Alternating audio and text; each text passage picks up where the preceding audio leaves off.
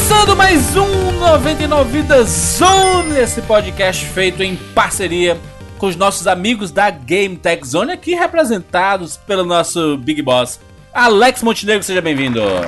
Olá pessoal, mais uma vez é um grande prazer estar aqui. Zone 8 já em Jurandir, meu Deus. O último do ano. O último do Pois ano, é. rapaz. Sobrevivemos a- a- ao ano de 2018, hein? Exatamente. E time 99 Vidas, aqui Jurandir Filho, Evandrinho de Fritas e Bruno Carvalho. Olha só, para esse último 99 Vidas Zone do ano, esse podcast técnico, né? Gente conversa sobre mercado, sobre indústria dos videogames, sobre os cuidados que nós temos. Aliás, tem edições maravilhosas aqui. Você tem sete edições excelentes para você saber como cuidar do seu videogame. Inclusive, pode deixar nos comentários sugestões para zones de 2019, né? Que a gente tá montando nas nossas pausas, nos nossos cronogramas. E a ajuda de vocês é sempre bem-vinda. Vai continuar, Jurandir? Você é que tem que dizer, vai continuar? Jogando batata quente, quente, quente, quente, quente. Fica o questionamento. Vamos deixar pro ouvinte decidir se tem que continuar ou não. Tem que ser democrático. Exatamente. Dessa vez aqui, nós estamos no período de transição, né? Mudando de um ano para outro. A indústria dos videogames está mudando também, porque os olhares estão voltados para o futuro. As empresas já estão trabalhando nos próximos consoles. E aqui a gente vai falar um pouco sobre o lado técnico, né? O que, é que a gente acha que esses novos videogames da Microsoft, da Sony e sim da Nintendo tem que ter para trazer algo diferente? O que é que o, o que é que vai revolucionar o mercado? Qual é a tendência? Será que a Nintendo vai já abdicar do Nintendo Switch, desse sucesso que tá fazendo o Nintendo Switch e vai desistir de tudo isso? Esse vai ser o nosso papo de hoje aqui no 99 Vidas Zone. Dando devido crédito, né, Jurandir, ao, ao ouvinte aí que participa do grupo lá do Vidas Infinitas 99 Vidas, atendendo Boa. ao pedido aí do, do ilustríssimo Evandro de Freitas, naquela postagem solicitando sugestões, né? E o Marcos Vinícius aí que deu a, a sugestão para nossa pauta, né? Apostas e limitações para a próxima geração de consoles. E tá sendo atendido aqui. Exatamente. Será que a gente vai ter uma mudança como o Wii causou uma, uma mudança assim na forma de jogar videogame, né? Com os controles de movimento e tudo mais e tal. Será que a gente vai ter uma mudança dessa para uma próxima geração? Será que a Sony vai investir mesmo nesse VR? Ou ele realmente ficou no passado? É, então, Júlio, já complementando a sua observação, barra pergunta aí, eu já queria jogar pro Alex, que é um cara que, que vende o aparelho do dia a dia, o que queria a opinião dele em relação ao VR, cara. Pegou, não pegou? Do que ele sente do mercado, ele acha que vai- ainda vai pegar? O que que falta?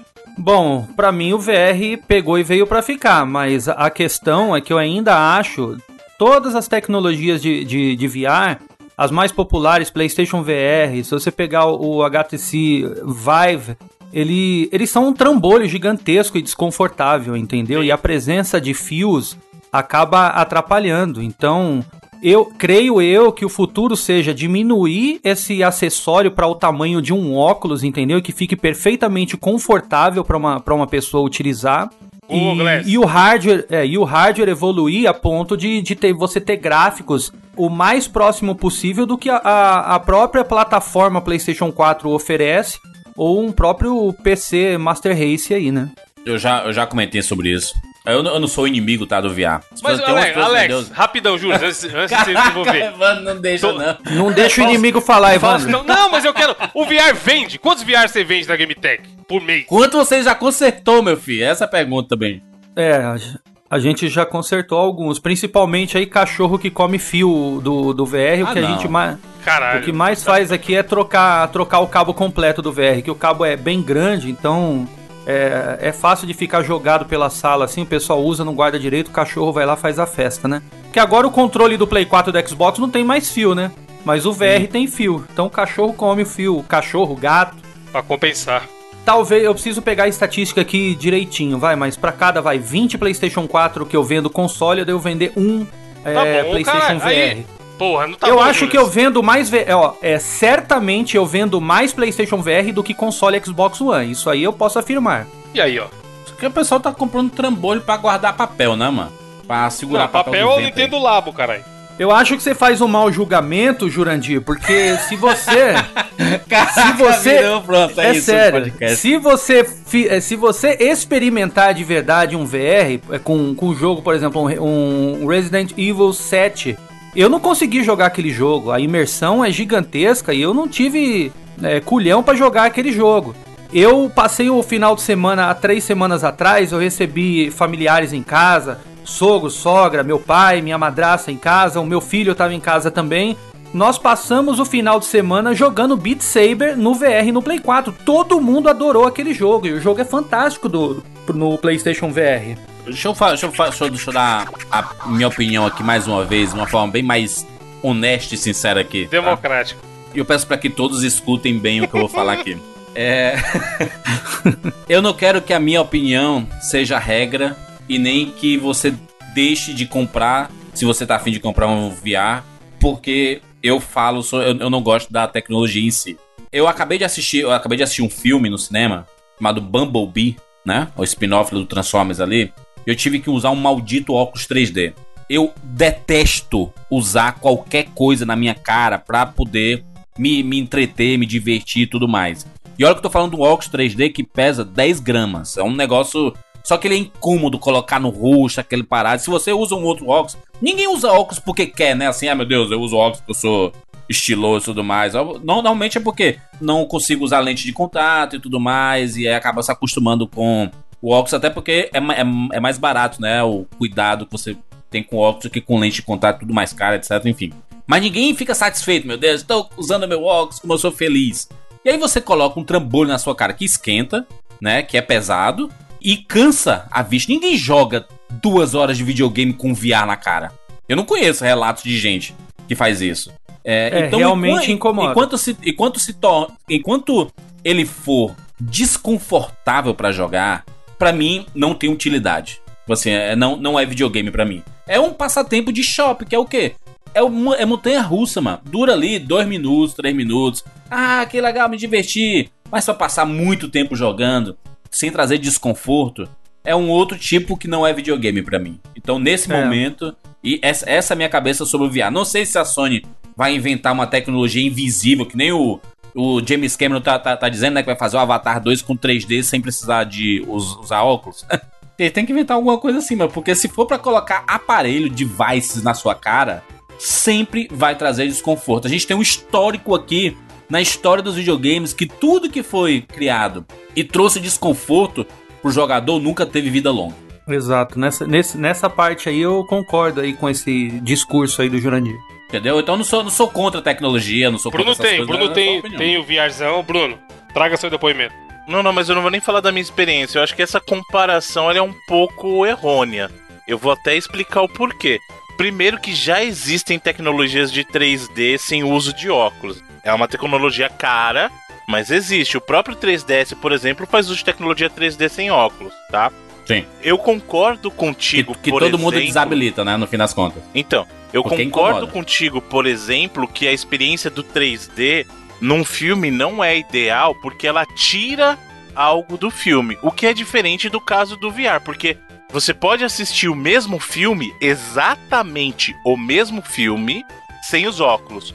No caso do VR, quando a experiência é feita pro VR, não tem outra maneira de você presenciar aquilo sem ser através do uso do VR. Então, nesse ponto, eu acho que a comparação é um pouco O Resident, indevida. né? Resident Evil tem, né? Não, mas O VR mas é um plus. Não, não, não, mas é o que eu falei. O Resident não foi feito para VR. Ele tem um modo de uso para VR, ou seja, ele, no caso do VR, no, no PlayStation VR com o Resident Evil, o que, que ele faz? Ele mapeia, entre aspas, um dos analógicos pro movimento da cabeça. O Biohazard não foi pensado como um jogo para VR. Aí eu vou, eu vou te dar um outro exemplo de jogos que talvez façam de uma maneira muito mais interessante. E, inclusive, não são jogos em primeira pessoa. Por exemplo, o Moss. O Moss e o próprio Astrobot são dois jogos que não são em primeira pessoa.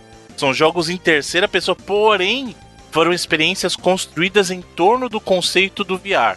Então, aquela experiência de jogo você não conseguiria ter sem o uso do VR. É diferente do filme. E nem estou defendendo o VR ou não. Do ponto de vista de hardware, eu concordo contigo que é, é um trambolho, não é da maneira mais agradável. O que me incomoda não é nem a questão do headset em si, mas sim os cabos, que foi o que o, que o Alex mencionou, que sim são um grande problema, e a gente já tem até solução para isso, porque existem soluções de, soluções de VR sem fio, né? Agora, descartar uma experiência toda como comparando ao filme em 3D, eu acho que é um pouco diferente de novo. Porque o filme você pode assistir sem os óculos. O 3D ele efetivamente atrapalha os filmes. Se você assistir um filme sem os óculos e assistir o mesmo filme com óculos, você vai ver que o filme fica mais escuro quando você tá com óculos, ele perde cor, ele perde definição. Você perde algo usando um óculos 3D pra um filme, entendeu? Incomoda, né? Incomoda botar o óculos na cara, né? Que óculos escuro. É questão de incomodar.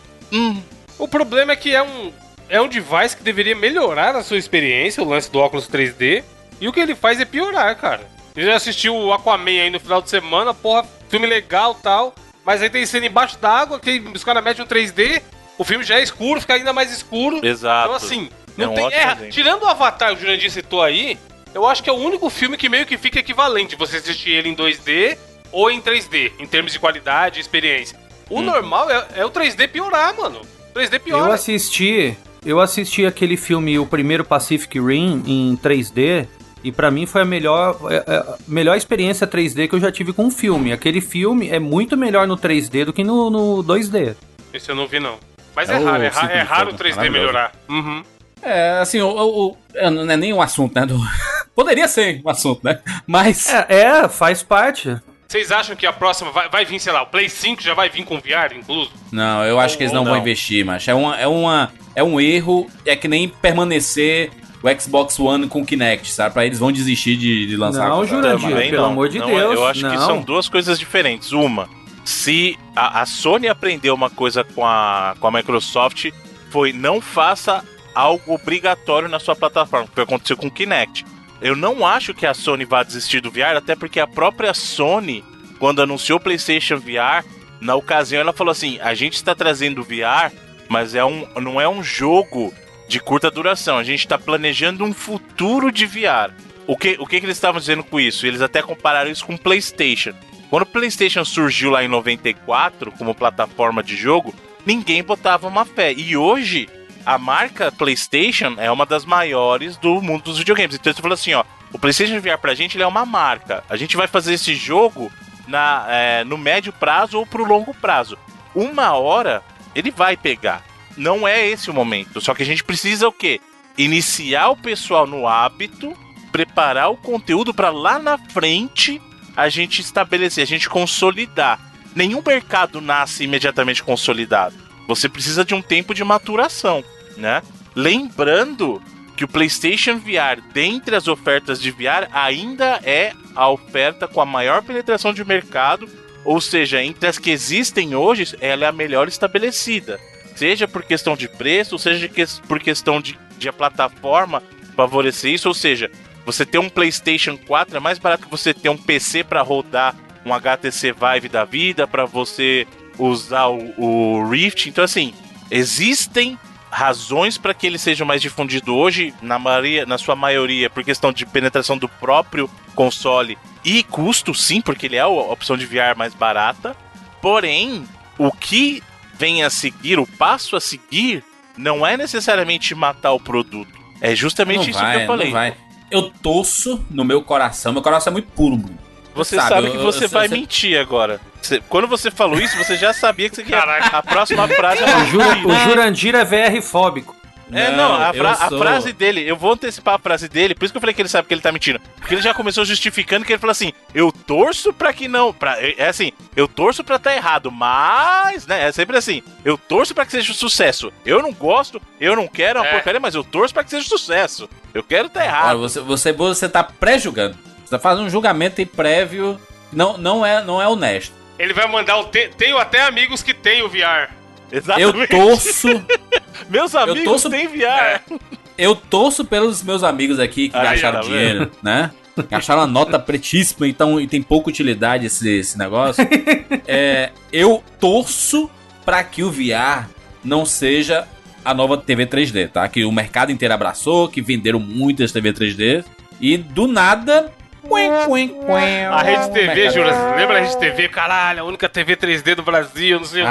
Ai, que delícia. Aí foi um frisson. Aí a- a to- as lojas todas vendendo e tudo mais. Aí depois, gente, quem é que quer usar a porra desse óculos, gente? Quem, quem quem odeia isso? Eu, fa eu falei, repito, no histórico dos videogames, pega a história inteira dos videogames. Algumas empresas tentaram ir além de controle, é, mídia e videogame e não, não deu muito certo. A gente não viu transição para gerações a- além disso. Mas o VR vai evoluir, Jurandir, vai evoluir com certeza. E é, é que você não tem acesso a, a ele aí pra você conferir eu todos os gosto, jogos. Eu que fico- tem atualmente. isso dá tontura, mas dá tontura, me dá de chamar, me deixa claustrofóbico, negócio apertado aqui na cara. me- não- é que nem usar aquela máscara de mergulho. É, a gente tá discutindo muito a questão do VR no PlayStation, mas a aplicação do VR vai muito além de videogame.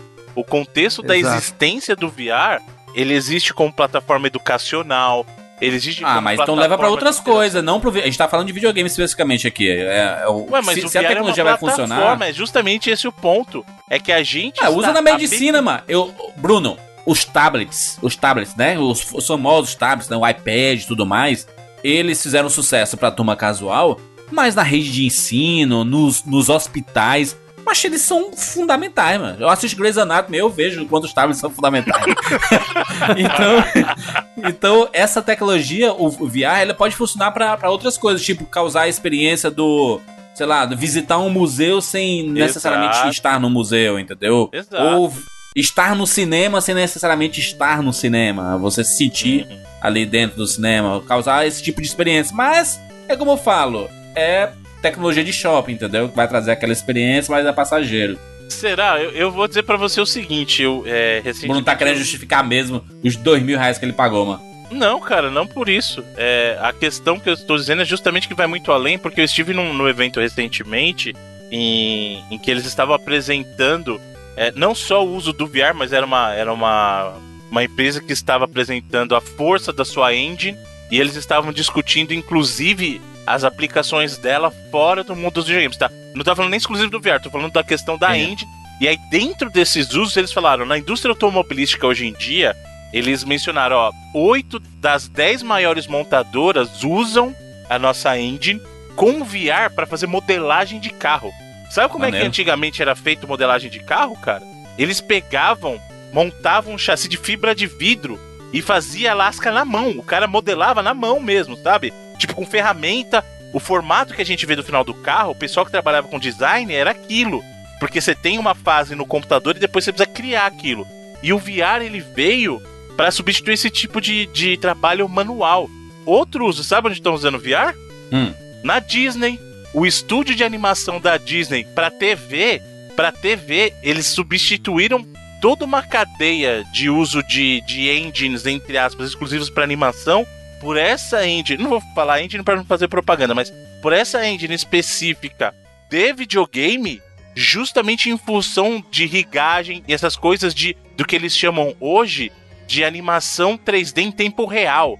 Ou seja, você não tem um pós-processamento, você consegue fazer aquilo em tempo real através do uso de VR.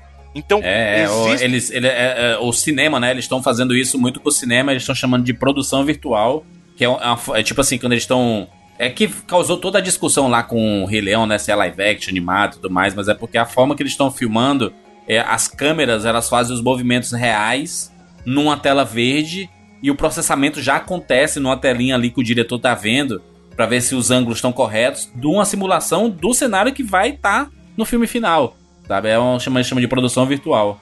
É bem, bem louco isso e, e é massa, porque é, é uma, uma tecnologia que tá evoluindo muito. E eu, eu, eu acredito que ela tenha utilidade para muitos setores, mas eu tenho as minhas dúvidas pro videogame. Obviamente que eu não torço pro pior da indústria do- Torce, dos sim. videogames. Não, não Torce, torço, não torço. Não, não sou esse tipo de pessoa. Eu, eu, eu, eu só, só acredito que no momento né, que eu tô falando aqui, estamos aqui no final de 2018, essa tecnologia não vai ter vida longa nos videogames por acreditar que videogame é controle na mão e é isso. Mas, Jurandir, se Deixa eu só fazer um no- comentário rapidinho, Evandro. Só, lá, só um Bruno. comentário rápido pra aproveitar um pouco da mitologia do 99 Vidas. O fato do Jurandir não ter adotado o VR é algo positivo, gente. Porque quando ele adotou o Kinect, o Kinect, afundou, o Kinect afundou. Quando ele abraçou o Wii U, foi na semana Pode seguinte crer. anunciado o Switch. Então, assim, gente, tem esperança. O fato dele não ter adotado o VR é algo positivo. Então, Compra ações do VR. Pronto. Mas, Jura, se chegar o VRzão aí, não vou nem falar o PlayStation 5, né? Porque. Mas o PlayStation 6 chega com o VR do jogador número 1. Que você vai colocar lá e ir pro mundo do Simba, galopar em cima do Simba lá e brincar com o Timão e Pumba. Vai falar que você não ia querer. Se for confortável o negócio de colocar na cara, sim, sim. sim, é o que o Alex falou. Tem que chegar no nível É. que é um óculos. E aí é processamento fudido. Atualmente é um capacete de moto, mas que você bota na cabeça. capacete de Exato. É isso. E te, te sufoca, mano, que, que é, é ruim, mano. É, não, É, o grande, o grande problema do PlayStation VR é ele tem uma capa de borracha assim que meio te isola assim para não vazar a luz assim é, lateralmente, né, para dentro do, do visor. E aquela capinha de borracha, ela, ela, ela acaba ocasionando, principalmente eu que tenho muito suor assim jogando videogame, Sim. principalmente por conta do calor, acaba embaçando completamente a tela do, do PlayStation VR ali do VR, né? Aqui em Fortaleza a turma vai derreter, mano. É. Aí o que, que eu tenho que fazer é tirar aquela capa de borracha, deixar propositalmente vazando luz pra dentro ali do, do, do visor, né? É, entre o, o meu rosto, assim, a, a lateral do meu olho e o, e o, e o VR, né? E, para poder jogar de forma sem é, embaçar o, o óculos, né? Por isso que, eu, se, que a Sony quer fazer um aperfeiçoamento nisso aí. Primeira coisa que tinha que pensar, já que o negócio é conectado por fio, colocar microventiladores ali para poder garantir uma dissipação ali de, de calor da, da- de dentro ali para não embaçar, porque isso incomoda bastante quando tá jogando. E chega a ser desconfortável também a ponto assim de você não que a experiência de jogo assim acaba sendo desconfortável, mas o próprio acessório assim acaba sendo cansativo em determinados jogos, né? É, o que eu fico pensando, assim, é pensando na, na tecnologia do, do VR e se a gente vai ver isso no PlayStation 5, né? Está, pensando na próxima geração, né? PlayStation 5 e, e no próximo Xbox. Eu não acredito que vai, que vai vir um aparelho junto com o videogame, assim, como um VR. Eu, eu acho que não vem. Talvez o VR ainda continue. Talvez não, acho que vai continuar, porque eles fizeram um investimento grande eles não vão desistir simplesmente agora, né? É, do nada.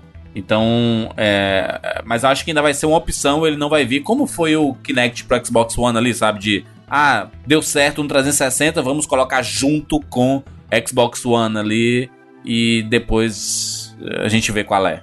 Ah, isso aí é certeza, isso aí é certeza. A experiência do VR nunca vai ser obrigatória junto com, com o PlayStation. Isso aí é uma coisa que, como eu falei, a, a Sony já aprendeu com, com relação com a lição ensinada pela Microsoft ali, né? Aham. Deixa eu aproveitar o gancho e falar da Nintendo, porque em outro tempo, não muito tempo, a Nintendo com o Nintendo Wii também inovou completamente a experiência de jogo, né?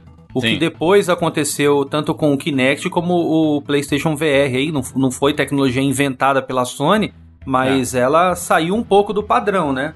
Sim. O Nintendo Wii foi uma experiência fantástica da Nintendo que eu, na minha opinião, a Nintendo deveria ter aperfeiçoado isso para os videogames que vieram em seguida. Também acho. Principalmente na experiência gráfica, porque a Nintendo não é por falta de, de recurso e de tecnologia. A Nintendo não fez questão de atualizar graficamente o, o, o console, é, os consoles que saíram posteriormente ao Nintendo Wii, é, melhorando a experiência é, que já era muito legal e inovadora, divertia bastante jogar Nintendo Wii, os controles, o, o, o remote e o, o Nunchuck. E eles poderiam ter aperfeiçoado a experiência e também atualizar o hardware de uma forma que igualasse os gráficos do, do, do PlayStation e o Xbox à época, né? E é uma coisa que parece que a Nintendo não faz muita questão, né? É, Alex, eu, eu vi, eu, eu, eu tava pensando esses dias sobre isso, e meio que caiu uma ficha em mim assim, porque, cara, a Nintendo ela parece que elas têm uma- umas reuniões assim, sabe, de, de, de decidir, ah, qual vai ser o hardware do próximo console? Vai ser pra disputar com o PlayStation e com o Xbox? Aí eles pensam assim, cara, nossos principais jogos são jogos que não necessariamente necessitam de ter os gráficos do Red Dead Redemption 2, tá ligado? Aquele gráfico perfeito, que o rosto você olha assim, do God of War, você olha assim, caraca, que textura, que trabalho. Não, eu, normalmente os gráficos da Nintendo são mais cartoonizados, se é, se é que vocês me entendem, assim, né? Você vê Mario, você vê Zelda, você vê o Smash Bros, você vê o Mario Kart, você vê Donkey Kong, você vê os jogos, eles têm um gráfico mais cartoon. E para isso não precisa ter um puta hardware e tudo mais. Aí eles fazem, eles focam no que eles têm de melhor: jogabilidade, trilha sonora, gameplay, né? Um jogo ser divertido e tudo. É, esse é o foco. Eles não estão focando no, no gráfico. Já PlayStation e Xbox querem entregar tudo isso, só que com gráficos cada vez mais próximos da realidade. E aí tem que ter um puta hardware. E aí é um investimento diferente, né? São, são perfis de empresas diferentes. Eu acho que a Nintendo não vai mudar isso, cara. Porque ela vai ter um puta hardware para entregar um jogo cartoon. Talvez isso seja perigoso, Jurandir, porque se você pegar as franquias que a Nintendo se baseia, todo, tudo que diz respeito a Mario, Zelda, Pokémon, Metroid. Smash Bros, Metroid, que é o que a gente Donkey sempre Kong, vê né? atualizado, é também Donkey Kong, o que a gente sempre vê se atualizando no- na- nos novos consoles da Nintendo, eu acho que isso vai ter um limite, né? Eu acho Sim. que, que os jogadores vai chegar uma hora que encher o saco. Não quero mais saber qual é o próximo Mario e qual é o próximo Zelda daqui 10 anos, acredito eu, entendeu? Será, Alex? A Nintendo Eles tão tá assim há fazendo 30 isso anos, faz... Então, faz 30 anos que ela faz isso e o pessoal não cansou. Até você que tá lá com a barriga no balcão, Alex, da GameTech aí há Hum. tanto tempo, já responde pra gente. O Switch não é o melhor console da Nintendo em muitos anos? Eu já falei pra várias pessoas, inclusive pra vocês pessoalmente, eu, eu considero o Switch o melhor videogame da, atualiza- da atualidade, sinceramente. Então, mas, mas isso reflete em vendas? A galera compra Switch. Você sente que, por exemplo, vendeu mais Sim. Switch do que. o- Então, beleza. E aí você tem todos esses jogos da Nintendo que a gente tá cansado de saber que vai vender pra caralho, que a galera vai comprar. E os indies que a turma ama. A Nintendo olhou no Switch como nunca tinha olhado antes. Então você tem um monte de indie antigo, inclusive, que já tá saindo pro, pro Switch. E aí o cara pensa, porra, vou jogar os jogos da Nintendo e talvez eu não jogue o AAAzão multiplataforma do, do Xbox e do PlayStation, mas eu tenho aqui uma tonelada de jogos do Switch que eu posso jogar. Pro cara que não joga no PC, por exemplo, ou que ele não tem um Xbox ou um PS4. Então, Evandro, a exemplo do que aconteceu na época que o Nintendo Wii foi lançado, o que acontece hoje é o seguinte: o Nintendo Switch é o segundo videogame de quem tem Play 4 ou Xbox One.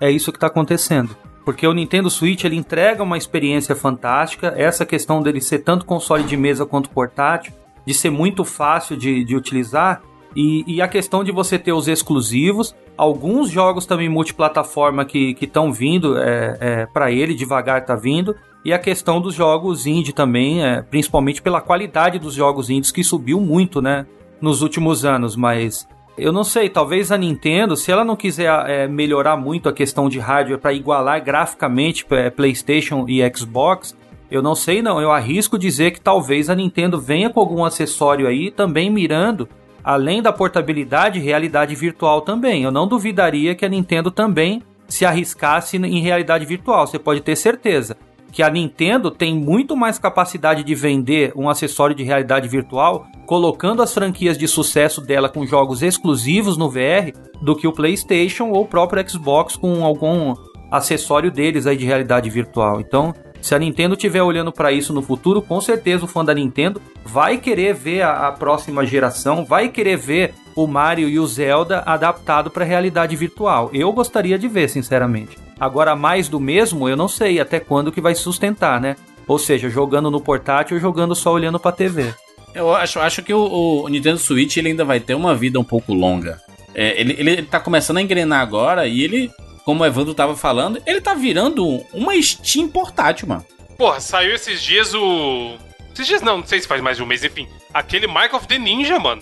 Jogão, é. antigaço aí dos indie e tal. Saiu o remaster lá pro Switch. Tem muita galera que tá falando que vai jogar agora, porque saiu no Switch, tá ligado? É uma plataforma muito boa, né? Porque tem alguns jogos tipo o Celeste que tu recomendou no Antipack, Evandro. Ele é, ele é, é perfeito para jogar no Switch. Já jogar no teclado do, do computador é impossível, mano. Sim, não, tem Exato. o Hollow Knight, saiu recente, aquele Dead Cells também. Tem, cara, tem muito jogo bom. Por isso que eu perguntei pro Alex comparado aos consoles antigos, porque antigamente, realmente, o cara pegava lá um 64, mano, era difícil puxar 10 jogos. Ó, presta atenção no fenômeno, entendeu? O que que fez o, o PlayStation ele ter tido ah, anos assim entre as plataformas, entre as gerações, o PlayStation 2, PlayStation 3, PlayStation 4, ele ter tido tantos jogos exclusivos bons? Aliás, os jogos exclusivos é, é, que fez ele ter muita força e novas franquias que nasceram ao longo da, da, das gerações do PlayStation. O engraçado que está acontecendo com, com o Nintendo Switch, não por mérito tanto da, da Nintendo, mas por mérito de produtores independentes que estão fazendo jogos excepcionais que são perfeitos para serem jogados no Switch. Então, não é nem falar que é um, um, golpe de sorte da Nintendo, mas a plataforma Nintendo Switch ela, ela é perfeita para isso, mas tem que dar o mérito também para os desenvolvedores de jogos, né?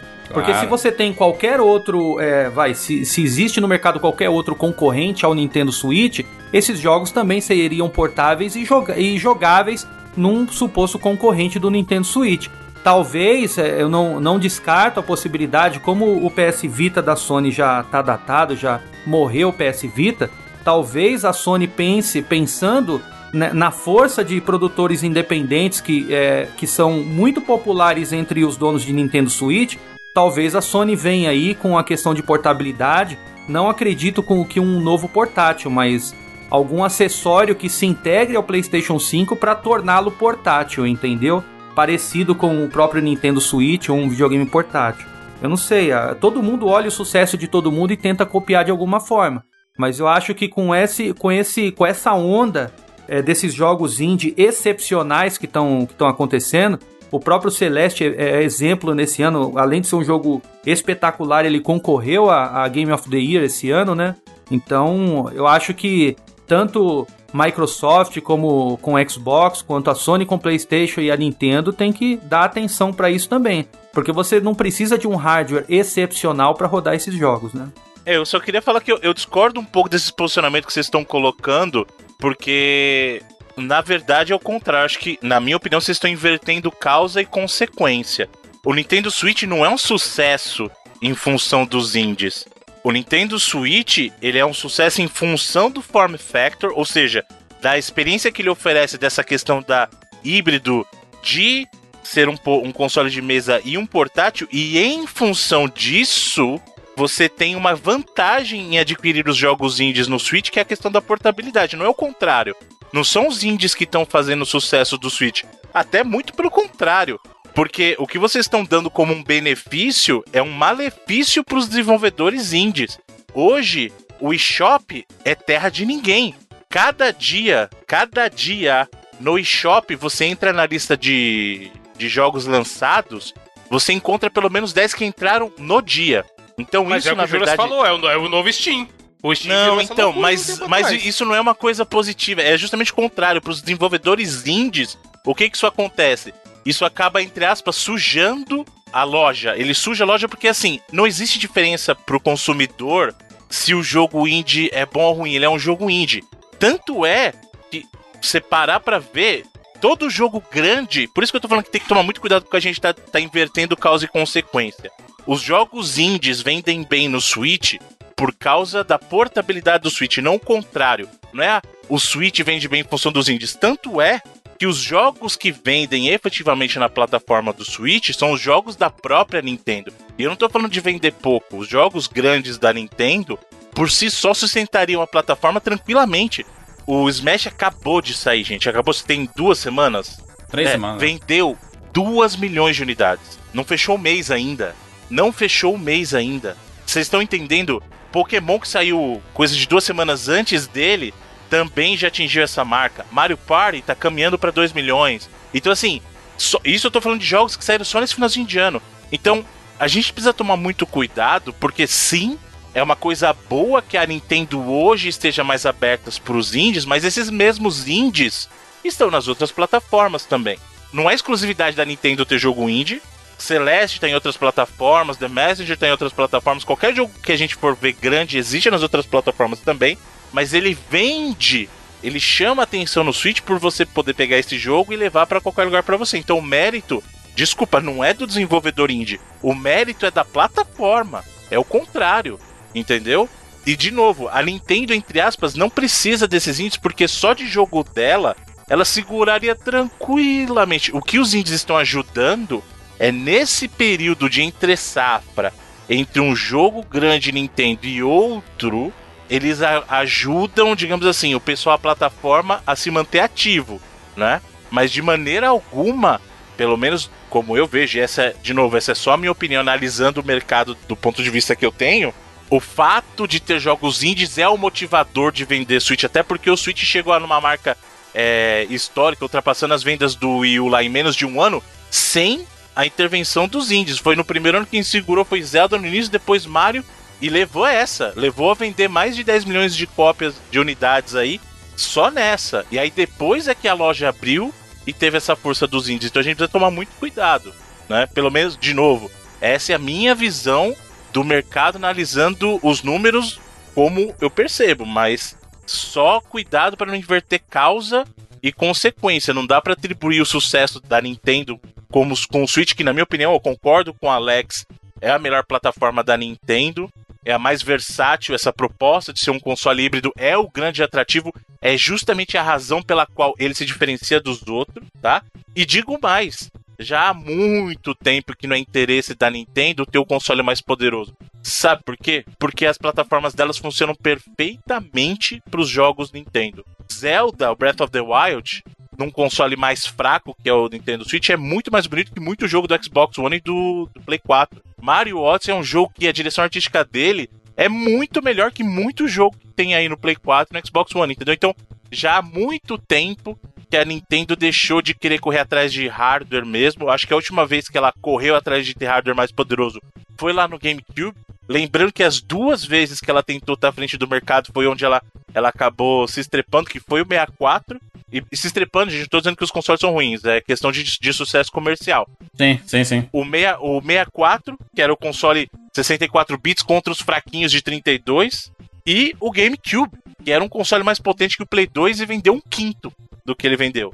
Então, depois disso, a mentalidade da Nintendo mudou por bem ou por mal, não tô dizendo que eu concordo, mas é uma estratégia de sucesso, se você for parar pra pensar, porque no Wii ela tinha o console mais fraco, mas mudou a mentalidade do jogador, era a proposta diferente que trazia, e pros jogos dela o Wii funcionava muito bem, e agora com o Switch é a mesma coisa, é uma plataforma mais fraca, hardware dela, a gente tá falando de, são duas, uh, digamos assim, duas potências Microsoft e Sony jogando hardware lá para cima, é, RAM duas, três vezes maior que a do Switch, processadores parrudos de arquitetura de PC, enquanto o Switch usa é, arquitetura de celular. É um chip Tegra. Então, assim, é outro jogo que a Nintendo tá jogando, só que esse jogo que ela tá jogando com o Switch é o diferencial dela, essa coisa de ser híbrido. E tem outra. É uma coisa que o Alex falou que é importante. É a mesma mentalidade da época do, do, do Wii. Que, qual é essa mentalidade? A Nintendo não quer ser o primeiro console. Ela quer ser o segundo de todo mundo. Em sendo o segundo de todo mundo, ela alcança essa liderança que ela precisa. Foi a mentalidade do Wii. O Wii não estava disputando com o Play 3 ou com o 360. Ele estava ali para ser a segunda opção, porque quem tinha um Play 3, provavelmente, se fosse um segundo console, ia comprar o Wii. Quem tinha um Xbox o 360, provavelmente ia comprar um Wii. E agora é a mesma coisa. Quem tem um Play 4, provavelmente, óbvio que tem gente que tem os três ou que tenha Play 4 e Xbox, mas na sua maioria é o seguinte: quem me oferece uma experiência mais distinta do que eu tenho hoje? Querendo ou não, Xbox One e Play 4 são experiências muito similares. É controle na mão, sentado na frente da TV. Quem traz essa experiência diferente, que é uma força da Nintendo, é o Switch. Com essa proposta do híbrido, que é uma coisa que as outras não oferecem. Então tu acha que vai ser o quê? É, pensando pra, pra futuro, a Nintendo ela vai desistir do Nintendo Switch é, a, por agora? Ou vai demorar uns 2, 3 anos para ela anunciar que tá fazendo já um, um videogame novo? Minha opinião, a Nintendo vai fazer um modelo novo do Switch, igual ela fez com o 3DS. E com os, todo portátil da Nintendo, se você parar pra pensar, teve remodelagem. Eu acho que ela vai fazer a mesma coisa com o Switch ano que vem a gente vai ver o anúncio de um novo modelo do Switch. Não vai ser um novo Switch ainda, mas vai ser um novo modelo do Switch. Então eu acho que a Nintendo vai começar a caminhar é, para um modelo novo de Switch que pode ter um hardware um pouquinho melhor. A mesma coisa que aconteceu com o 3DS, por exemplo, que o 3DS teve o 3DS, é, o New 3DS, que ele é um, uh, um hardware mais poderoso que o 3DS normal, que é a mesma coisa que é o próprio Play 4 e o Xbox One X para Xbox. É uma versão melhorada do console. Então, minha aposta seria o seguinte: nós veremos um novo modelo de Switch, um pouco mais poderoso que o modelo normal. E aí você vai ter jogos que vão rodar melhor nele, tá?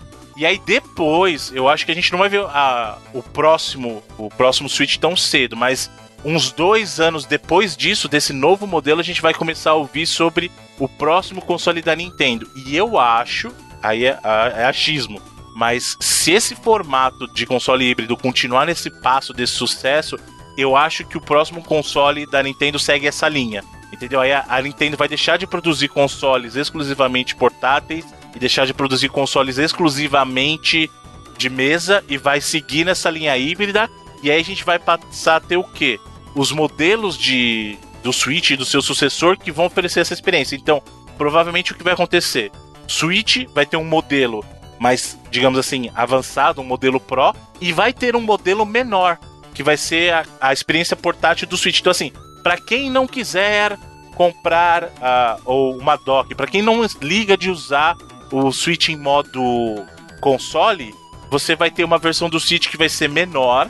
E não digo nem a tela menor, eu acho que a, a Nintendo tem bom espaço para trabalhar, porque se você perceber, o problema do Switch é que ele tem duas bordas, cara. O Switch ele tem uma tela, ele tem a borda da tela é. e tem a borda de plástico do frame, sabe? Então assim, tem espaço para melhorar. Eu acho que se a Nintendo trabalhasse alguma coisa para diminuir essas bordas e diminuir os Joy-Cons e deixar um formato de Joy-Con que fica conectado direto e chamar ele de de, sei lá, Switch Portable, que vai ser a experiência do Switch, mas para quem não quer ter a dock ou para quem quer carregar ele no bolso, ele vai ser do tamanho de um Vita, vai, digamos assim. E outra coisa, o Bruno, se a, se a Nintendo correr aí, principalmente se fizer um upgrade no, no hardware do Switch aí, a gente pode ter mais jogos de sucesso multiplataforma aí rodando nele, né? Tinha AAA, né? De é, esses. Não sei se é Red Dead Redemption, coisa assim, mas. Imagina ter é, jogos da Rockstar no console Nintendo, sabe? É. Seria. O GTA V ia ser. O GTA V ia ser um sonho no Switch. Pois é. É, a questão, esse é o, digamos assim, o calcanhar de Aquiles da Nintendo pelas escolhas que ela adotou com o hardware, né? Então, efetivamente, jogos maiores não rodam no Switch. Mas não precisa. O Assassin's Creed não saiu pro Switch? O Odyssey? Não, não, não. É, é naquele serviço de streaming só pro Japão. Resident Evil 7 saiu nesse modelo. Mas pode ter, pode ter um gráfico piorzinho, Bruno. Mas se rodar no Switchzão, o cara conseguir jogar cagando, é, a galera é, vai abraçar. É, mas, é, mas é muito inferiorizar o. o não é, mano. O Doom, o Doom né, roda bonito, o Doomzão da massa, ó. E é um puta jogo. Orçamento alto. É, roda, roda bonito naquela. Ele, ele roda bem até. Ele não roda igual no, nos consoles maiores. Tem Skyrim também. Tem, então... Pra quem gosta de GTA, tem lá o Saints Row the Third que tá vindo pro Switch. Agora, achar que Red Dead Redemption 2 rodaria no Switch, eu acho que é muita ousadia. GTA V eu acho que roda, tá? Porque até porque GTA V rodava no Play 3, vamos lembrar disso. Em termos de memória, o Switch tem bem mais que o Play 3. O Switch tem oito vezes mais memória RAM do que o Play 3. É óbvio, é óbvio que você vai ter que fazer algum tipo de ajuste. Temos Skyrim no Switch, temos o, o próprio Dark Souls no Switch. Então, é possível trazer alguns jogos mais antigos para o Switch? É. Essa remodelagem do Switch seria o suficiente para trazer um Red Dead Redemption 2, por exemplo? Talvez. Vai depender do quanto que a Nintendo está disposta a investir nesse novo modelo. Lembrando que quanto melhor for o hardware, mais caro ele fica para o consumidor também. Lembrando outra coisa: 2020 é a minha aposta para lançamento dos outros consoles aí. Então, quando esse novo modelo do Switch chegar, talvez a gente já tenha o Play 5 e o Xbox. O Play 5 talvez não, mas o próximo Xbox já no mercado. E aí é. ele vai estar tá mais avançado ainda, porque o próximo Xbox ele vai ser mais potente que o Xbox One X hoje.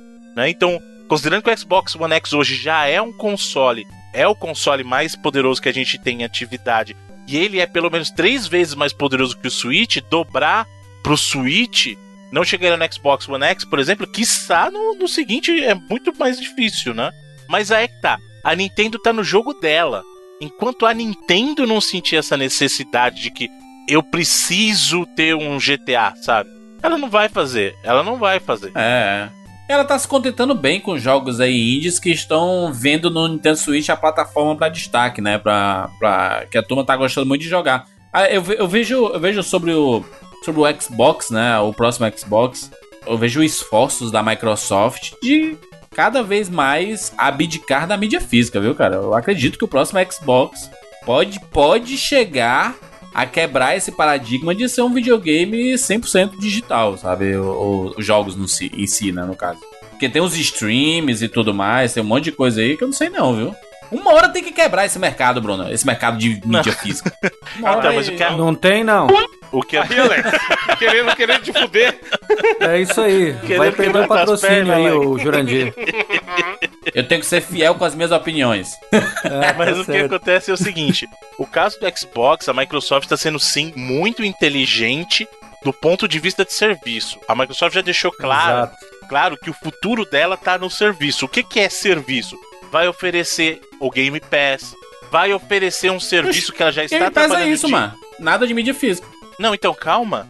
Vai ser a Calma. Netflix vai videogames. oferecer um serviço de streaming, ou seja, de repente o hardware não vai precisar nem de disco. E disco eu não tô falando, eu tô falando de hard disk mesmo, tô não falando de unidade de leitura de disco. Você tem, no futuro da própria Microsoft, ela, ela já tem projetos assim. Só pra deixar claro, o próximo Xbox ainda vai ter HD e ainda vai ter leitor de disco, Mídia tá? Não vai acabar de uma vez. Porém, o que a Microsoft está namorando é a ideia de oferecer modelos diferentes. Então, o próprio Xbox One tem um projeto da Microsoft de ter sim um modelo que seria um modelo bem mais barato do Xbox, né? Que ofereceria, digamos assim, um aparelho sem o leitor de, de disco mesmo, o leitor de, de Blu-ray, para que você pudesse fazer uso do serviço. Então você não compra mais jogo mídia física, você assina o serviço do Game Pass, por exemplo, e faz uso dele. Né? Isso é uma das ofertas que a, que a Microsoft tem. Porém, já existem notícias que a próxima geração de consoles lá do Xbox Scarlet, ele também virá com dois modelos diferentes. Caraca, é modelo demais, mas imagina pro cara que tá desenvolvendo, tem que lançar pra Xbox, pra Xbox One X, pra Xbox S, pro, pro Scarlet, Scarlet no seu. Cara, é. Haja, haja versão, viu? Então, aí qual que é a pegada desses novos modelos que elas estão trabalhando? Supostamente lembrando que essa parte aqui é, é rumor, né? Mas ele teria o equivalente ao Xbox One X. Então, o projeto Scarlet você vai ter um modelo Pro, que é o Xbox, o equivalente ao Xbox One X, que seria o Anaconda, né? Então você teria um. é, aliás, é um nome bem, bem interessante, né? E aí um modelo básico, o modelo inicial, que seria o Lockhart, né? Ou seja, dentro dele você tem um modelo para quem quer tirar o melhor do hardware, aproveitar o melhor do hardware. Eu quero jogo em 8K, rodando a 120 frames por segundo, tal, tal, tal. E aquele modelo mais honesto. E aí vem aquele outro projeto da Microsoft que a gente já falou, né? Que é o, o modelo pro, pro serviço de streaming, que é o, o Xbox sem disco, tá? Lembrando que esse projeto é o Maverick, se eu não me engano, que eles chamam esse projeto. O projeto Maverick é o Xbox One sem disco para rodar justamente no serviço de streaming. Então, mas ele é o Xbox One ainda. Não, a gente não tá falando do Scarlet, que é o próximo, entendeu? E eu acho que é, essa decisão da Microsoft é muito inteligente, porque ela não tá preocupada em qual hardware ela vai vender. Ela quer vender É. o serviço. Ela quer que as pessoas se habituem a usar o Game Pass, Esse a Game usar o Pass, serviço de streaming. Esse Game Pass vai mudar. Já tá mudando, né? A forma que a turma joga videogame. E aí é questão de tempo pra ela apostar de vez. Então, no mas ela não pode física, abrir né? mão. Exato, ela não pode abrir mão ainda do público que compra disso, porque ainda tem um público muito grande que ainda faz uso de mídia física. E é por isso que os próximos modelos ainda virão com leitor de Blu-ray. Né? Então ainda não é o fim da mídia física. Pode ficar tranquilo, Alex, pode ficar tranquilo que a galera ainda vai Tu comprar sabe muito que é jogo lá na questão de tempo Zone. também, né? Porque esse negócio de leitor de Blu-ray, o mercado de home video tá cada vez mais caindo as vendas. E é, e é uma decrescente absurda, mas eles, t- eles têm, tem filme que não sai em Blu-ray, por exemplo. Porque não vende. Ele não, não, não, não lança mais. E é questão de tempo também, rapaz. Mas vai são acabar públicos tudo diferentes, Juras. Calma, Isso. calma. Vai acabar você tá tudo querendo isso, Tá compadre. querendo. é o, Ju, o, o Jurandir é o. Como é que chama lá? O profeta do A apocalipse. GameStop, não é assim. GameStop vai virar a feira dos pássaros, só acaba, por não nostalgia. acaba. Mas é isso que eu ia falar, Juras. Eu- Os caras estão comprando jogo antigo, mano, pra colecionar, pra Exato. ter aquela sensação de ter a caixinha, guardar a parada na prateleira e tal. Eu, eu sou o cara que fala aqui direto, é pra frente que se anda, se foda, pau nos seus cu, 4K, é nóis. Só que, mano, acabar acho que não acaba, não. Sempre, sempre tem um mercado que. Da galera que quer comprar o disquinho, quer comprar a mídia física. E não eu só vendo isso. a Game Tech Zone antes de acabar a mídia física. Não, É, e ô, Alex, mas ainda vai precisar. Os videogames ainda vão quebrar. As pessoas ainda vão continuar quebrando, eh, com- comprando videogames, então e tá, tá suave. Vão precisar comprar a controle, questão, a questão É. principal, gente, não é nem só o comprar o hábito VR, do que não serve jogador. pra nada. A questão principal é que é questão de infraestrutura. Existem muitos lugares no mundo em que você não tem uma internet rápida o suficiente para fazer um streaming. Sim. É que pra gente pode parecer algo comum, mas não é. Tem muitos lugares dentro do Brasil mesmo que as pessoas sequer têm internet. E Netflix, é Bruno. Então o, a Netflix não funciona, então não presta. Não, mas Caralho, eu, eu não tô fuck? falando isso, velho. Em que Mas momento eu tô dizendo que isso? é, que é negócio, mano. Eles escolheram este negócio. O que é meu negócio é a internet. Se não tiver 5 mega, não funciona. É isso. É uma opção que eles, que É eles claro, mas é o que, estou, o que eu estou te dizendo é. A pessoa que não pode ter o Netflix, ela ainda consegue assistir um DVD que seja. A gente E tá caso falando, Bruno, do mercado de videogame que o cara da Sony diz assim: Ah, não tem dinheiro pra comprar, arruma dois empregos. Então, cara, só que as pessoas que fizeram Eu isso. acho horrível justamente- isso, porque eu, eu Não, gosto então, da mas as opção. pe- As, pessoas que fizeram isso são justas- justamente as pessoas que se estreparam. Quando o Ken Kutaragi falou isso aí, o pessoal caiu matando e o Play 3 levou uma draga. Quando o, o Matt lá falou na época do Xbox One, que ele falou assim: ah, pra quem não quer ficar online, tem um videogame pra vocês aí, chama Xbox 360, ele também rodou. É cada uma, né, Então, mano? assim, por isso que eu tô falando, a- as empresas entendem que você não pode ter esse nível de arrogância mais, né? Ou pelo menos eu espero que elas entendam. E existe mercado para mídia física ainda? Se existe a oferta, é porque ainda existe demanda. E a questão da demanda não é meramente uma escolha. Em muitos casos, é falta de opção. O cara que está numa região que não tem internet, ele não tem outra opção a não ser adquirir um, um- um jogo físico, sabe? Eu ele queria, não eu tem queria, como eu- eu queria baixar, ver, Bruno, número, números de vendas. Eu queria ver números de vendas assim de um tipo Red Dead Redemption. Quantos foram digitais e quantos foram físicos? Mas essas putos não liberam, né? Essas coisas. Eles não liberam porque com, com medo de quebrar o mercado, né? Porque as pessoas vão ver, ih, caralho, ninguém tá comprando mais físico, vamos mudar aqui o esquema. Não, mas eu acho que um testemunho de como ainda vende mídia física é que esse- essas grandes lojas ainda oferecem, cara. Walmart, Amazon, São elas que deixam essas empresas de videogame na rédea. Se não botar jogo pra vender aqui, não vende videogame, rapaz. E aí os caras, putz, onde é que a gente vai vender Sim, nosso videogame? Eu concordo, por exemplo, por que, que um jogo em mídia física é o mesmo preço de um jogo é, em formato digital? Por exemplo, o jogo digital poderia ser mais barato. Poderia, porque você não tem custo de manufatura, Não. Entendeu? Mas por que, que é o mesmo preço? Porque as grandes, os grandes conglomerados impõem isso como regra. Tem que ser o mesmo jogo da mídia física, porque senão eu não vou. Exatamente isso, eu não vou botar teu console para vender na minha loja. Aí o que, que você vai fazer? Como é que você vai vender seu console? Entendeu? Existe Não faz essa sentido, pressão, né, mano? sim. Não faz sentido um jogo custar 60 dólares digital e 60 dólares físico, mano. Não faz sentido na minha cabeça. Exato. Não tem estoque, não tem pessoal ali pra, na, no balcão, né? Não tem nada disso, mano. É não um tem negócio- logística, não tem material, não tem produção, não tem nada. É, na, na minha cabeça não faz sentido, mas é a imposição, né? Até quando essas empresas vão ficar à mercê dessas grandes empresas? Vão esperar essas empresas fecharem, que tem um monte fechando, né? É só quando acabar de vez a mídia física. Aí o, o digital coloca o preço que quiser, né? Tem que ver se não vai acontecer a mesma coisa. Tem que ver o tamanho da ganância das empresas também, Tipo, a possibilidade como. É, a gente não vai ter Bateu mais pé, assim, a de Sony, produção. A Sony, Alex, fa- falando assim, não vendo mais físico. É, pois não é, não, bate o não pé. quer não- vender meu videogame? Eu vou arrumar a loja que queira aqui. Quem quer vender eh, Playstation aqui, rapaz? É, foda, Exato. tem, tem que bater o pé, mano. Tem que bater o pé, senão você não muda o mercado, senão vai ficar a mesma coisa pra sempre. Isso eu pensando aqui, né? Pitacando lá de longe de tudo isso. É, de- como se decisões fossem assim, né? Fáceis dessa forma. Mas é, é o nosso papel aqui, né? Fazer uma previsão e especular o que é que vai vir no futuro. E eu ainda acho que a menina Sony, vendo esse sucesso do Nintendo Switch, o PSP vai voltar já já aí, viu? Ou até o PlayStation 5 vai sair portátil também. A questão do Blu-ray, a gente tem que ver quanto que vai sobreviver esse formato de armazenamento. Talvez a gente possa ver uma reviravolta aí no mercado de videogames, porque no mercado de home video, daqui a pouco ninguém tá produzindo mais nada para ser colocado em prateleira pro pessoal comprar, com relação a filme, em Blu-ray, DVD, essas coisas. DVD acho que nem produzem mal, produzem DVD mais, né?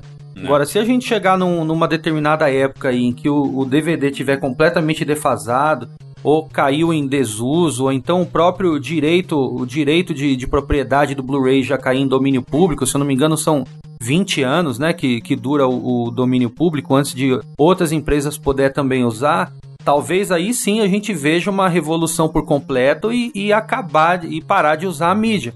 Enquanto a mídia Blu-ray estiver dando dinheiro principalmente para a Sony, que é uma das detentoras aí do, da própria Formato, tecnologia né? do Blu-ray, eu acho difícil a mídia física Blu-ray parar de ser utilizada. É, eu não sei, eu tenho, eu tenho, eu tenho minhas dúvidas aqui se a mídia física ainda vai ter uma sobrevida. Porque você, você permanecer um leitor de disco para ser um serviço que você não utiliza tanto, por exemplo, um Xbox One, vai que o lado digital deles é muito mais importante do que o, o esse, esse, lado físico aí, porque o Game Pass tá fazendo sucesso e todo mundo tem, o Netflix dos videogames e tudo mais.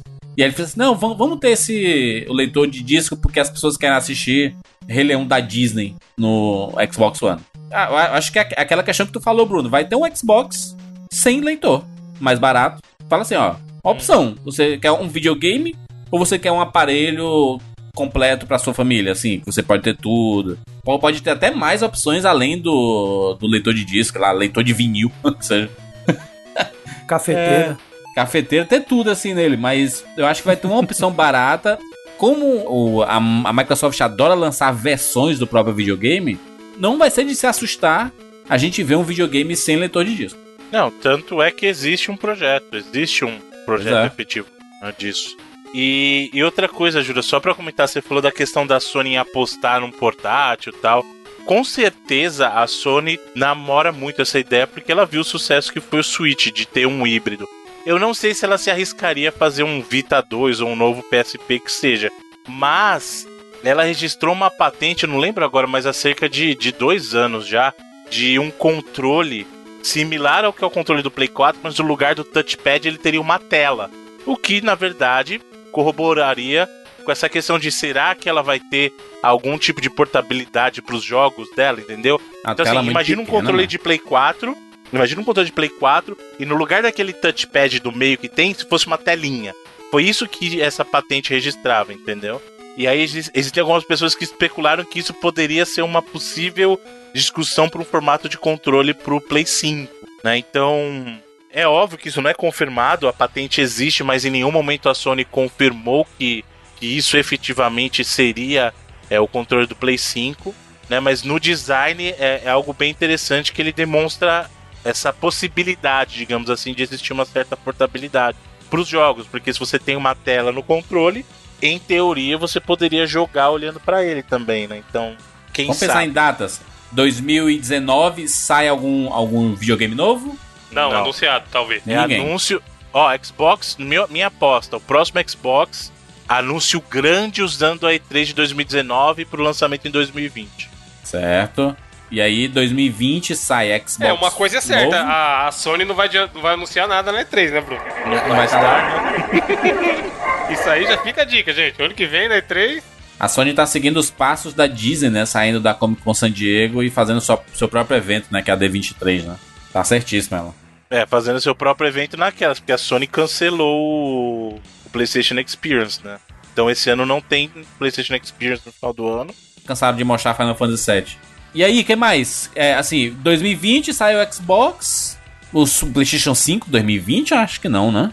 2021, talvez? A Sony diz que não, mas eu acho que se a Sony demorar muito para lançar eu, se fosse a Sony, lançaria em 2020, porque se ela der esse tempo de vantagem pro Xbox One, pro próximo Xbox aí, principalmente ah, mas... considerando que a Microsoft vai continuar apostando nessa questão da retrocompatibilidade, e eu até já falei que isso é algo muito importante, porque se você lança o seu próximo console com retrocompatibilidade, quer dizer que as pessoas podem trocar sem medo nenhum de perder a biblioteca atual. Porque tem muita gente que fica segurando no caso do Play 3 para Play 4, por exemplo, teve muita gente que não migrou pro Play 4 e falou assim: pô, eu ainda tenho muito jogo para terminar. Então a pessoa não migrava de console para não perder a biblioteca. É. No caso da Microsoft, que ela já disse que vai manter essa funcionalidade da retrocompatibilidade, não tem razão nenhuma, digamos assim, para as pessoas temerem perder acesso à sua biblioteca. Então seria muito mais natural a pessoa falar assim: ah, eu já vou comprar o próximo Xbox porque eu tenho acesso aos jogos novos e mantenho acesso à biblioteca antiga. Então eu não, eu não vou perder nada migrando, sabe? o que é diferente do que acontecia nas gerações anteriores. E aí vai uma outra coisa que eu digo que se eu fosse a Sony, eu faria. A gente já falou em outros programas que a Sony, ela a única empresa que tem uma história no, que tá no mercado ainda, né, que tem uma história maior que a da própria Sony é a Nintendo. Então se a Sony respeitasse a história que ela tem e colocasse um serviço de retrocompatibilidade oferecendo isso no Play 5 e mantivesse com retrocompatibilidade, pelo menos com os jogos de Play 4 em mídia física, e uma retrocompatibilidade digital com as gerações anteriores, ela estaria lindamente começando essa geração aí com uma bela de uma vantagem. Então, é. eu, se eu sou a Sony, eu já lanço o próximo PlayStation anunciando o meu equivalente do Game Pass com um arquivo de jogos de Play 1, Play 2, cara, pelo menos, e retrocompatibilidade com os jogos de Play 4. Eu acho que a Sony nem precisaria do Play 5 para fazer isso. Talvez um grande anúncio ano que vem, no final do ano, vai de 2019, por exemplo, até para aquecer as expectativas do PlayStation 5, já lança o serviço de retrocompatibilidade pro próprio Play 4. Seria lindo, seria é, lindo. Daria uma sobrevida fodida. Pois é, Exato. é, pois é, é uma, porque é a Microsoft o público, não? A Microsoft está dando um banho na, na Sony no que diz respeito a serviço e, a, e a, uhum. a, a Microsoft sabe que isso é o futuro pro Xbox, principalmente, né? E vai ter que lançar mais jogos exclusivos aí à altura dos jogos exclusivos das franquias do, do, do próprio PlayStation, né? Agora, se a Sony segurar mais um pouco o hardware e já é, aperfeiçoar a parte de serviço, lançar um, um serviço de retrocompatibilidade decente no ano que vem, seria um lançamento aí até melhor do que a, a própria expectativa em torno do, do, do, próximo console, né? Da próxima geração de console da, da Sony. Mano, pois o é, PlayStation concordo. 4 tá com quase 90 milhões de vendas, mano. Meu Deus do céu, uhum. mano. É uma máquina. É muito videogame, gente. Passou o PlayStation 3, passou o Xbox 360. Isso. Eu acho que ele chega na marca do Play 1, do Wii ali. Eu não sei se ele chega na marca do Play 2, que é muita ousadia. Mas eu acho que marca de Play, de Play 1 e Wii ele chega. Vender uns 100 milhões aí, acho que ele tem fôlego ainda. Parabéns aí. Eu acho que mais dois anos aí a, a, a Sony beira ali o top 4, talvez, né? Talvez passe, passe o Play 1 mesmo, que tem 104 milhões, né? Ô louco, parabéns. E a Nintendo? 2000 e quando? 2019 anuncia que vai. Ou. A, a, a, Nintendo é meio assim, né? Anuncia e já vai lançar logo, né? Já tá pronto o negócio. É, eu acho que em 2019 ela anunciou o novo modelo do Switch, não a, a um console novo. Acho que vai anunciar não, um novo. Eles não vão trocar agora. O Nintendo Switch tá, tá dando tá muito, muito certo. cedo e tá vendendo muito bem, é. Se a Nintendo utilizar da mesma estratégia de marketing que utilizou para o Nintendo Switch, ela vai criar um hype muito grande, entendeu? É, mostrando, inclusive, em programas famosos de TV aí, principalmente nos Estados Unidos, na Europa, o, o videogame, né? Antes do lançamento, assim, né? Eles deixavam um mistério em torno, assim, da, do que é mesmo o próprio. O, do que se trata o próprio videogame, mas já é, dando demonstrações aí do, dos jogos que, que o pessoal podia, podia aguardar aí, né? Foi, foi é. legal. Foi uma estratégia de marketing muito boa e funcionou perfeitamente com o Nintendo Switch. E outra coisa, né? A Nintendo definitivamente aprendeu a lição que teve com o Nintendo Wii U, né? Que até o dia que foi lançado, teve cliente que chegava na, na loja na Game Tech Zone para comprar o Wii U e ele ainda nem sabia do que se tratava o Wii U. Ele ia descobrir na hora que ele fosse ligar. Caralho. Sim. É, isso é complicado, né? Porque nem a comunicação da, da, Nintendo foi boa, né, com o Wii U. E acho que isso não vai acontecer nos próximos videogames, pelo menos eu torço que não aconteça, né? Porque imagina eles lançam uma nova versão do Nintendo Switch, aí o cara pensa que é o que? Um novo videogame? Será que ele vai ser um novo videogame ou vai ser um Nintendo Switch melhorado? Que era a ideia que o pessoal tinha do Wii U, né? Ah, o Wii U, como se fosse uma evolução do anterior. Ele é um. Qual, qual é a diferença? É essa telinha a diferença? A negada não sabia. E aí realmente não tinha como fazer, né? Não tinha. Todo não tinha mundo pensava que o Wii seria o, o que o Switch é. Exato, exatamente. E não era. Exato. é, o Wii U é um protótipo pro que o Switch fez depois que deu muito certo, né? É. Muito bem, muito bem aí. Falamos sobre mercado, né? Falamos sobre mercado, especulamos um pouquinho sobre o futuro aí, virada de ano. Todo mundo querendo saber o que é que vai acontecer no mundo dos videogames. Até porque eu sei que tem muita gente que quer comprar um videogame novo e fica assim: hum, será que eu compro agora? Será que vai valer a pena comprar agora? Como a gente já está com uma geração um pouco mais evoluída, acredito que vale a pena comprar sim, porque só o que tem é jogo, né? Tá pra PS4, Xbox agora, One mano. e o Switch toda hora coisa. saindo aí. E aí, Alex, a pessoa, ela tá querendo comprar um videogame novo. Onde é que ela procura? O legal, Jurandir, de falar da Game Tech Zone, que agora, definitivamente após a, a grande reforma que a gente fez, Sim. é, não só a gente se tornou um local agradável e, obviamente, confiável para a pessoa vir comprar o videogame. Uhum. Mas a gente criou um espaço de convivência aqui com, a, com as, a- as game stations que a gente montou para cada uma das plataformas, Nintendo, Xbox, PlayStation e também para o pessoal do público retro gamer, para poder curtir a experiência com todos os consoles aqui e às vezes é tá na dúvida de qual console vai adquirir. O cara pode vir aqui, por exemplo, jogar o PlayStation VR e tirar a prova dos 12 aí do Jurandir para saber se o Jurandir tá certo ou errado. Aí o cara vem aqui, experiência, joga alguns jogos, fala: tá aí, eu vou- vou apostar no VR porque eu experimentei e gostei. Então, isso aí é um- uma coisa que já estava na minha cabeça há um tempo e, e trazer de volta aquele clima de locador aqui na Game Tech Zone, né? Infelizmente, quem tá fora de São Paulo, é, a não ser que viaje para cá, não consegue ter acesso essa experiência, só tem acesso ao nosso site com todas as promoções que a gente oferece, tanto de dos consoles novos como console usado também, porque se o, a, a, a pessoa tiver interessada num PlayStation 4, no Xbox One ou no Nintendo Switch, só que ele não quer comprar novo, quer comprar um usado, a gente também tem um usado para vender. A grande vantagem é que você vai pagar um preço honestíssimo, muito mais barato que você encontra no mercado aí, e o videogame já vai sair daqui com um ano de garantia, como se fosse um novo. A grande Uhum. vantagem é essa. E tanto no- nos videogames da nova geração, como do, do- de gerações passadas também. Até a Atari sair daqui com garantia de um ano. Então, além do pessoal pelo site aí, nesse, nesse Brasilzão aí, poder ter acesso a todos os produtos que a Game Tech Zone comercializa, vir pessoalmente aqui é muito legal, principalmente para quem tá com dúvida de qual videogame vai adquirir. E o legal aqui é que sempre sobra uma, uma conversa muito legal aqui, muita descontração. E eu me sinto muito satisfeito da gente ter conseguido concluir essa, essa grande obra divina aí. que foi de proporções bíblicas aí, porque não foi fácil. A obra demorou quase três meses aqui para se concretizar. Ainda tem alguns detalhes aqui, mas tem muita coisa que foge ao nosso controle. Legal que o próprio Bruno e o Evandro acompanharam de perto. Animal, também, ficou então- animal. A gente, o Jandir falou muito aí do brincando com o lance do VR, que é coisa de shopping e tal. O espaço que o Alex tá na Game Tech, cara, é melhor que muita loja de shopping. Que a gente tem essa mania de, de usar o lance de estar em shopping como parâmetro de qualidade, de estrutura. E, cara, o bagulho ficou gringo. É, Cara, passou pela porta mesmo. aqui e tá em outro mundo. Não, é muito foda, muito foda mesmo. Maneiro, acessa aí gametechzone.com.br, lá tem um e-commerce maravilhoso e obviamente Game Tech Zone, a maior assistência técnica de games do Brasil. Você tá com o seu pro... tá, você tá com problema no seu videogame, no seu controle, deu algum, deu algum chabu, leva na Game Tech Zone que eles consertam. Eu não, não tem tempo ruim, né?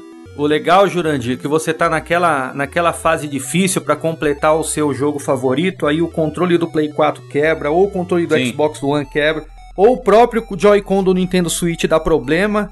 Você corre aqui pra Game Tech Zone, você vai sentar do lado do técnico e a gente vai consertar na hora. Você já leva consertado na hora, entendeu? Que maneiro, Isso que é a grande vantagem. É muito legal e até falando de números aí, a gente fechou o mês de. ah, fechou aqui ah, o trimestre com quase 800 controles consertados mano. entre setembro e novembro. Agora Que em bonito, dezembro hein? a gente vai passar a marca de mil controles consertados nos últimos quatro meses. É uma marca espetacular pra gente aí, principalmente pros profissionais aqui responsáveis que, que dão conta desses controles aí, né? E o legal, com o cliente do lado aqui acompanhando, isso é especial. Muito bom, muito bom. GameTechZone.com.br Gente, último 99 Vidas Zone do ano. Muito obrigado a você que acompanhou essas oito edições, né? Voltamos em 2019. vai, vai no Twitter, vai no Twitter e marca o, a Game Tech falando o Sim. que, que vocês acham. Quem tem que dizer se a gente tem que continuar ou não é o ouvinte. Sim, coloca nos comentários e coloca lá no Twitter marcando a GameTechZone. Quero 90, é, 99 Vidas Zone em 2019, viu? Arroba GameTechZone. que aí a gente vai trazer mais conteúdo, mais coisas técnicas, mais mercado, mais indústria. Vamos falar sobre tudo isso, que é um assunto que as pessoas gostam, né? Tem interesse. Inclusive foi bacana aquele quando a gente gravou sobre sobre e-commerce, né, sobre loja de videogame e tudo mais. Teve gente que criou a sua loja após ouvir esse podcast. Que bacana, né? Bacana as pessoas terem uma outra visão, né, sobre o mercado e com alguém que tá dentro, né? E conhece o que tá falando. Muito bem, é isso. Fechamos. Eu sou Júlio de Filho. Eu sou Evandro de Freitas. Eu sou Alex Montenegro. E eu sou o Bruno Carvalho. E esse foi o 99 Vidas Zona número 8. Até 2019. Ou não, ou sim. Tchau.